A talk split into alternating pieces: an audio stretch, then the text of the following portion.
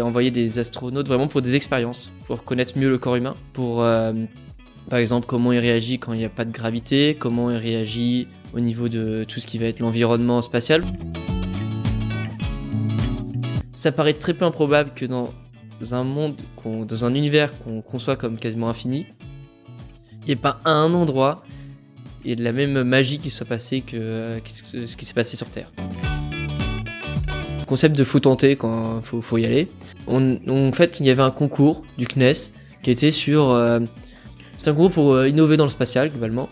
Et on s'est dit, bon, bah, on va y aller, on va le tenter. Ça faisait un an qu'on existait, on n'était pas vraiment euh, très développé, on n'avait rien de concret à montrer et tout. Et on a quand même tenté. Alors, toi aussi, tu souhaites découvrir l'entrepreneuriat en école d'ingénieur? Salut, moi c'est David Barrier et je te présente les Ingépreneurs, le podcast des élèves ingénieurs qui entreprennent. Je suis moi-même étudiant ingénieur, mais pas encore entrepreneur. C'est justement pour ça que je lance cette émission. Je veux découvrir et apprendre l'entrepreneuriat auprès de ceux qui se sont lancés durant leurs études. Je vais les interroger pour comprendre pourquoi et comment lancer et réussir son projet entrepreneurial. Pour qu'à mon tour, je poursuive mon envie d'entreprendre. Toutes mes rencontres, je vais les partager ici pour que toi aussi tu tentes ta chance dans l'aventure. Alors, abonne-toi du coup, deuxième épisode avec Hippolyte, où cette fois-ci on va parler, euh, comme je l'ai dit dans l'épisode précédent, euh, spécifiquement des enjeux écologiques dans le monde du spatial et aussi peut-être une ouverture sur l'entrepreneuriat dans le monde du spatial. J'aime bien ces deux sujets. Et euh, pour attaquer directement dans le vif du sujet, je pense qu'on va attaquer un sujet de l'actualité où aujourd'hui on voit que les États-Unis, la France, l'Europe plus globalement et la Chine sont en train de se faire une sorte de guerre pour revenir sur la Lune, pour remettre des gens sur la Lune. À, quoi ça sert? Pourquoi se faire une guerre pour revenir sur la Lune alors qu'on a déjà assez de problèmes à gérer sur Terre, notamment les enjeux écologiques ou d'autres problèmes? T'en penses quoi? Alors la guerre pour la Lune, c'est un peu... Euh, c'est une fausse guerre pour la Lune. On va dire ça comme ça. C'est que euh, du coup, il y a les Américains et les Européens qui sont ensemble sur un projet qui s'appelle Artemis. Là, vous avez peut-être entendu parler avec une euh, très grosse fusée qui a décollé, euh, a décollé quand? En novembre, et qui d'ailleurs est revenu euh, sur Terre. La capsule est revenue sur Terre euh, très récemment. Là, on est le 19 décembre. Et euh, et du coup, euh, ouais, c'est c'est un peu, j'ai envie de dire que c'est une fausse guerre parce que c'est la Lune n'est pas l'objectif en tant que tel. C'est pour les Chinois, c'est montrer qu'ils sont capables d'aller sur la Lune et euh, prouver que c'est c'est presque la plus grande force du spatial. Et pour les Américains, c'est ne pas perdre euh, la première place. Ils, sont, ils aiment beaucoup leur première place. Et c'est après viser euh, tout ce qui va être Mars et tout. Montrer qu'on a à nouveau qu'on est capable euh, d'aller. En fait, c'est une étape avant Mars, on va dire ça comme ça pour les Américains. Euh, surtout incarné par Elon Musk. Forcément, c'est lui, il a toujours parlé, donc le, pat le patron de SpaceX. Et lui, il a toujours parlé de vouloir aller sur Mars. C'est son grand objectif et tout. Mais actuellement, il est, ce qu'il développe, c'est un atterrisseur lunaire donc un alunisseur. Euh, non, c'est, c'est, vrai. je me doute bien, c'est euh, rigolo, c'est tout. Mais du coup, euh, qui en fait, du coup, est pour euh, la Lune actuellement, en partenariat avec la NASA. Et du coup, ça, c'est un peu une fausse guerre, mais c'est, il y a un, côté, les Chinois qui veulent, eux, c'est purement retourner, aller sur la Lune pour prouver qu'ils ont les compétences, et s'ils peuvent y aller avant les Américains, ils, aiment, aimeraient bien y aller avant les Américains. Et les Américains, c'est de pas perdre la, la, Lune, on va dire ça comme ça, retourner avant les Chinois sur la Lune et après viser plus loin. Euh, après, c'est pourquoi aller sur la Lune, pourquoi aller sur Mars, pourquoi aller sur toutes les planètes comme ça? Euh, la Lune et Mars, c'est pas pour euh, les coloniser. Euh, enfin, pour l'instant, c'est pas pour les coloniser, pour euh, habiter sur Mars ou la Lune parce que la Terre, c'est on est en train de tout tout foutre en l'air, juste comme ça. Non, c'est plus pour faire des études, pour ramasser des des roches et tout, euh, pour savoir s'il y a eu la vie sur la Lune, parce que faut savoir s'il y a eu la vie sur euh, Mars ou autre. Et la Lune, euh, faut savoir que c'est quelque chose qui a été, c'est un, une planète qui a été créée euh, à partir de la Terre globalement. C'est un asté, je crois que c'est un, oui, c'est un astéroïde qui est rentré en contact avec la Terre, un énorme qui a fait euh, que la Terre, c'est, on va dire, c'est séparé en deux et il y a des morceaux d'astéroïdes et tout mmh. avec. Et du coup, euh, connaître la Lune, connaître ses roches, c'est aussi un peu connaître la Terre, connaître la Terre avant. Du coup, c'est, en fait, c'est encore une fois sur euh, la, connaître la création de la Terre pour mieux la comprendre. Donc, il y a tous ces intérêts-là. Il y a aussi des intérêts au niveau humain. Euh, forcément, bah, on pourra faire des tests, comment fonctionne, comment réagit l'humain à tel, euh, avec tel jet, donc telle euh, apesanteur ou, ou autre. Et du coup, c'est forcément intéressant là-dessus. C'est, en fait, il y a, il y a des intérêts multiples, mais ce qu'on voit surtout, c'est les intérêts politiques d'être le premier ou autre. En fait, il y y en fait, il y a deux personnes qui a, il y a les politiques qui s'intéressent à être sur la Lune pour garder la, Une pour guerre garder la, supériorité. Ouais, une Et d'ego, un peu comme on, on a retrouvé en guerre froide. C'est ça, exactement. Et euh, il y a les scientifiques et tout qui, eux, sont- s'intéressent pour euh, tout ce qui va être bah, scientifique. Ouais. Qui ont y a rien des- à faire en fait, il y a de- des vraies recherches liées Ouais. au passé de la Terre pour, comme toute, euh, comme on le dit, hein, comprendre d'où tu viens et tu permettras de comprendre où tu vas. Tu pourras déterminer où tu vas et c'est la même chose avec la Lune. C'est ça. Et on, ça se voit même au niveau des astronautes, globalement. Mhm. Les astronautes qui sont allés sur la Lune étaient tous des anciens militaires. Là où aujourd'hui, il y a beaucoup plus de scientifiques ou autres dans les astronautes. Et du coup, euh, ils, ont tous un- ils ont toujours un petit passé militaire ou quelque chose en rapport un peu avec le militaire. Mais euh, globalement, c'est beaucoup plus scientifique. C'est pas des, pas des purs euh, militaires qui sortent de l'armée de l'air généralement ou autre. Mhm. Donc ça se voit que c'est moins militarisé que même à l'époque de la guerre froide où c'était les, les premières missions n'avaient pas vraiment d'enjeux scientifiques. Ok. On a dû attendre un peu avant d'avoir des vrais enjeux scientifiques. Ça marche. Je comprends un peu plus du coup euh, bah, cette guerre-là. Enfin, j'ai compris qu'il n'y avait pas qu'une, euh, qu'il y avait pas qu'un aspect pratique de recherche malgré euh, malgré ce qu'on en dit, mais c'est intéressant. Euh, mais j'ai envie de revenir aussi à ces enjeux écologiques. Ouais. Ok, il y a des peut-être des, des points positifs. Moi, j'ai l'impression qu'une fusée, ça pollue. C'est c'est pas c'est pas écologique du tout une fusée. sauf peut-être Ah non, je oui. me trompe. Une, À toi de me dire aujourd'hui est-ce que ça pollue une fusée ou pas? Une fusée, ça pollue. C'est une fusée. Alors j'ai trouvé les chiffres, c'est 80 tonnes de CO2 par lancement. C'est à peu près 6 personnes, ce, que consomment 6 personnes en 40 ans. Ok, donc c'est énorme. Donc c'est énorme.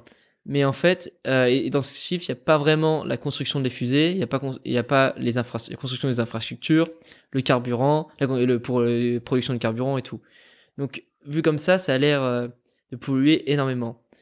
Mais en fait, faut nuancer. Déjà, euh, 80 tonnes de CO2 par lancement, c'est une moyenne, c'est sur, euh, ça dépend vachement des fusées. Et aujourd'hui, on développe de plus en plus des, euh, des combustions au niveau des carburants qui rejettent que de l'eau. Donc forcément, quand on rejette que de l'eau, c'est ça, ça pollue beaucoup moins. Forcément. Euh, par exemple, euh, le- bah, le Vulcain, c'est que c'est- c'est c'est de l'eau. En mode, ça fait depuis 1980 qu'il y a des technologies, on maîtrise la combustion de l'hydrogène avec l'oxygène aujourd'hui euh, dans le spatial, là où on est toujours en train d'essayer de la maîtriser au niveau des automobiles et des avions. Bon, après, c'est des combustions différentes, c'est pas exactement pareil, mais c'est euh, une technique qui est maîtrisée dans le spatial. Et euh, après, euh, faut aussi voir qu'il faut relativiser. Parce que des lancements, là par exemple 2021, il y a une année record au niveau des lancements, qui va être battue, je crois, cette année. hein. Mais là, il y a eu 160 tentatives de, de, décollage de fusée en 2021. Et a, bon, il y a eu 146 euh, réussites. Parce que oui, on arrive toujours à rater des décollages aujourd'hui. C'est quelque chose qui est un décollage de fusée. C'est réussir à faire décoller sa fusée, c'est encore une prouesse euh, technologique. hein. Et mais du coup, ça représente en, euh, en 2018, j'ai pas les chiffres plus récents, que 2,4% des émissions mondiales de CO2, mais pour le transport aérien. Et du coup, dans le transport, dans le dans le monde, au niveau du total de la consommation des émissions mondiales de coût de CO2, c'est 0,0000059% en Ok. 2018. Donc finalement, ça, c'est en fait c'est un chiffre qui est énorme parce que c'est sur un laps de temps très en mode très court, mais en fait il y en a tellement peu ou autre que du coup ça représente que très peu par rapport au euh, au, au, au réel, ouais, c'est comme ça. Ouais. Mais et en plus, euh, faut voir que du coup c'est sur des moyennes et que le spatial cherche de plus en plus à du coup à proposer des solutions qui polluent le moins possible, par exemple avec le réutilisable. Mhm. Donc, euh, parce qu'avant, les premiers étages, ils finissaient dans la mer. Bon, ils étaient récupérés, mais euh, ils n'étaient pas réutilisés.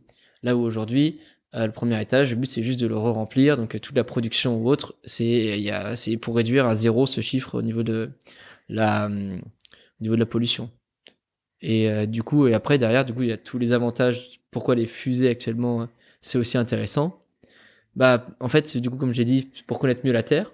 Aujourd'hui, du coup, c'est l'espace, c'est là où c'est le mieux. Mhm. Et en plus, euh, aussi pour connaître les impacts de, du coup de sur l'environnement, bah faut, faut généralement être dans l'espace. Donc euh, c'est bête, mais faut polluer pour, pour, faut polluer pour pouvoir observer euh, ce que fait les effets de la pollution.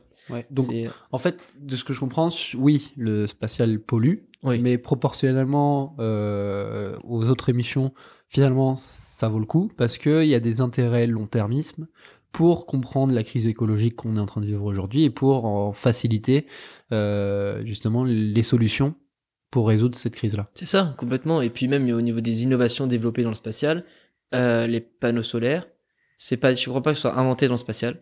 Ça, j'ai pas envie de dire de bêtises, mais ils sont, ils sont améliorés parce que c'est la source d'énergie principale dans le spatial. Et du coup, en fait, les panneaux solaires sont vachement développés grâce au spatial. D'accord. Si aujourd'hui, bah, du coup, une énergie qu'on dit renouvelable et euh, peut être aussi performante, il y a une partie qui est grâce au spatial. Et c'est pas la seule innovation, il y en a d'autres. Euh, il y a aussi, euh, en fait, il y a tellement de, de nouvelles technologies, même au niveau des ordinateurs. Il y a des ordinateurs qui sont, en fait, le spatial est, est- l'image est pas belle, mais un peu comme la, comme une guerre, comme la, par exemple la guerre froide, ça a été euh, au niveau des, avancées technologiques ou autres, on a, ça a été hum, une révolution, c'est comme ça. Et même les guerres, au niveau de, regarde les guerres, l'aviation par exemple, avant la Première Guerre mondiale et avant et après la Première Guerre mondiale, ça a déjà rien à voir l'aviation. Mais alors avant la Seconde Guerre mondiale, on est encore avec des hélices. Après, on est avec des moteurs à réaction. Donc il y a vraiment des innovations qui sont faites là-dedans. Et euh, grâce au spatial, il y a énormément d'innovations. Ok, c'est ultra intéressant. Et donc au final, euh, pour revenir à la question que j'ai posée au début, pourquoi faire une sorte de guéguerre pour revenir sur la Lune, alors qu'on a assez de problèmes à gérer sur Terre, j'ai envie d'y répondre avec ce que tu viens d'apporter comme réponse. Les problèmes qu'on a sur Terre vont peut-être se résoudre grâce aux innovations qu'on amène dans la, sur la Lune et autres autour de la Terre au final, Oui, dans ça, l'or- faut- dans l'orbite. Il y a pas le but n'est pas de le, but de, de, l'espace, de la conquête spatiale, c'est pas de polluer la Terre. Clairement, c'est pas et c'est pas de dire bon bah de toute façon foutu, euh, on va parce que c'est pas notre génération, c'est pas la génération suivante, c'est même pas les peut-être les dix prochaines générations qui iront faire des qui iront euh, découvrir une nouvelle planète euh, habitable. Non non. Donc c'est le, le spatial, le but n'est pas de le fantasme de comme dans Interstellar ou autre. clairement, on le touche même pas, on le touche même pas du doigt. On est vraiment on est super loin de, de tout ça. Donc c'est vraiment que de la science-fiction. Donc le spatial aujourd'hui a conscience de tout ce qui est euh, écologie et ça se voit au niveau des projets développés. Clairement, c'est des tout tout est a pour but euh, d'améliorer ça. Donc il y a des, notamment du coup des vrais enjeux dans le domaine du spatial d'un point de vue entrepreneurial et innovation. Ah oui, mais il y a, il y a énormément de, bah, il y a plein de startups qui peuvent, qui se développent actuellement au niveau du spatial et notamment au niveau des débris spatiaux aussi, parce que c'est un autre type de pollution. Ok. C'est que là, par exemple, les chiffres font, font peur. Il y a à peu près 36 000 euh, débris de plus de 10 cm dans l'espace. Ah non, mais- ah, t'as pas vu la suite. Entre 10 cm et 1 cm, il y en a à peu près un million. Waouh. Et entre 1 cm et 1 mm, il y en a à peu près 330 millions. Waouh. Donc en fait, le problème, c'est qu'actuellement, on est en train de construire une coquille, euh, une carapace euh, autour de la Terre. Parce qu'en plus, ces débris, ils orbitent autour de la Terre, Ah oui, ils sont pas envoyés euh, ah à non, l'autre non, bout de ah non, je parle de, de débris qui orbitent autour de la Terre. Et encore, faut savoir que c'est des estimations Mhm. qui sont sûrement basses, qui sont estimées basses par certaines personnes, euh, parce que euh, on peut observer que des que des débris de certaines tailles aujourd'hui. Par exemple, en orbite basse, on peut nous observe, euh, on est, on peut observer des tout petits débris, mais en orbite géostationnaire, comme j'en ai parlé dans l'autre podcast, Ouais. qui est du coup une orbite beaucoup plus lointaine, elle, on observe des satellites de l'ordre du centimètre. Et du coup, à force, ou même, je, je, je, je, crois même c'est un peu plus que l'ordre du centimètre. Donc vraiment, c'est juste des estimations. Et il faut savoir qu'un quelque chose de, un petit truc d'un millimètre, un petit débris d'un millimètre, il arrive sur votre astronaute qui est en train de faire une petite mission en dehors de, de, la, de la station, ça lui perd sa combinaison. Parce qu'en fait, faut voir quand même la vitesse qu'a ces débris, c'est euh, des, euh, des milliers de kilomètres par, euh, quasiment par seconde. hein. Du coup, du coup, c'est, ça fait, c'est, c'est, c'est un impact qui est monstrueux. On a déjà retrouvé des trous dans, dans l'ISS. On a déjà des, il y a plein de problèmes comme ça qui sont faits. Du coup, faut vraiment régler ce problème-là aussi. C'est Ok. quelque chose, on parle pas assez de ce problème euh, écologique, mais c'est un vrai problème euh, aussi qu'il y a dans l'espace. Tu penses que le monde des startups, ou en tout cas du monde de l'entrepreneuriat, pourrait réussir à résoudre, euh, ou en tout cas à s'attaquer à ces différents enjeux dans le spatial? Bah là, je vois, euh, par exemple, durant le pitch, le dernier pitch que j'ai fait, qui était justement pour le spatial du futur, euh, sur les 10 projets sélectionnés, il y en avait 5 qui étaient sur les débris spatiaux. Et même, il y a énormément de startups qui se lancent, il y a beaucoup d'argent qui est investi là-dedans. Mais euh, en fait, le plus gros problème, c'est qui veut payer pour euh, enlever les débris. Est-ce qu'il y a qui appartient les débris?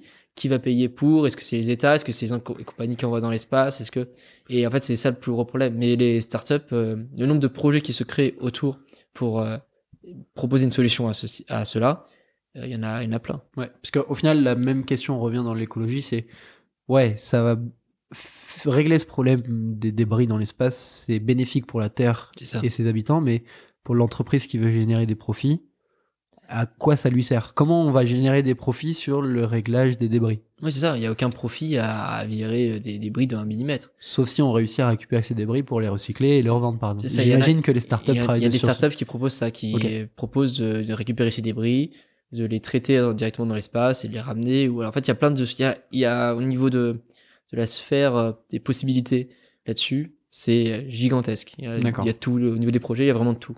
Il n'y en a pas un, qui- il y en a pas un qui se ressemble globalement.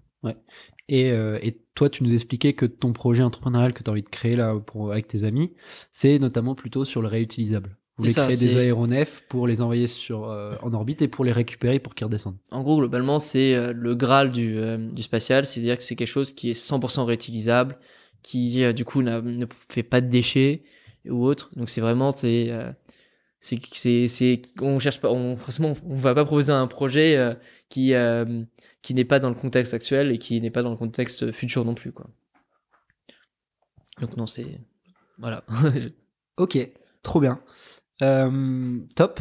Je pense que on est bon pour ce mini épisode de, de, de moins de 15 minutes pour parler un petit peu très rapidement de, des enjeux écologiques et des enjeux du, de l'entrepreneuriat.